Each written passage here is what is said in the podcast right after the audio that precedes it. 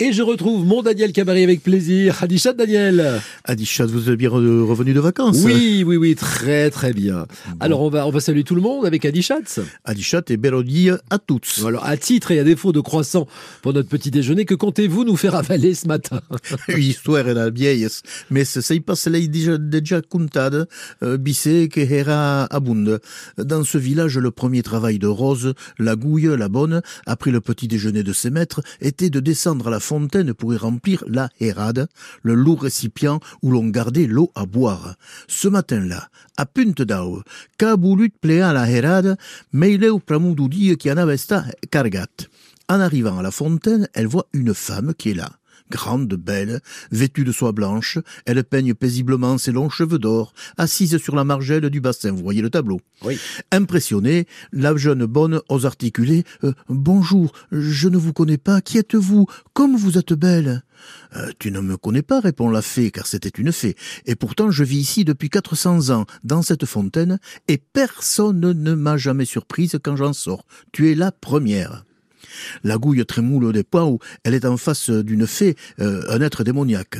La dame blanche la rassure. Euh, j'aime cette fontaine et son eau, mais je ne veux pas être dérangée. Promets-moi de n'en parler à personne, de garder notre secret. En échange, à chaque nouvelle lune, tu trouveras au fond du bassin une pièce d'or. Prends celle-ci, puise ton eau et garde bien le secret. La bonne obéit.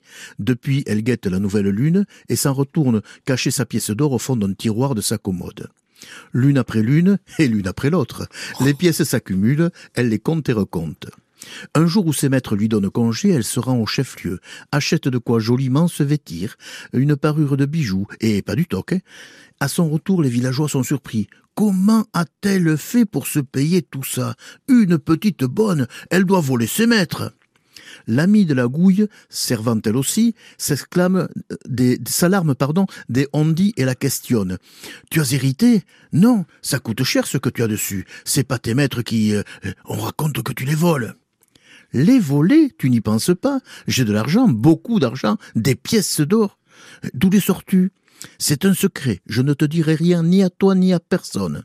L'ami gamberge. Rose ne sort que pour étendre le linge, soigner les volailles et descendre à la fontaine. La Fontaine. Elle y a rencontré une fée qui la rend riche, bien sûr.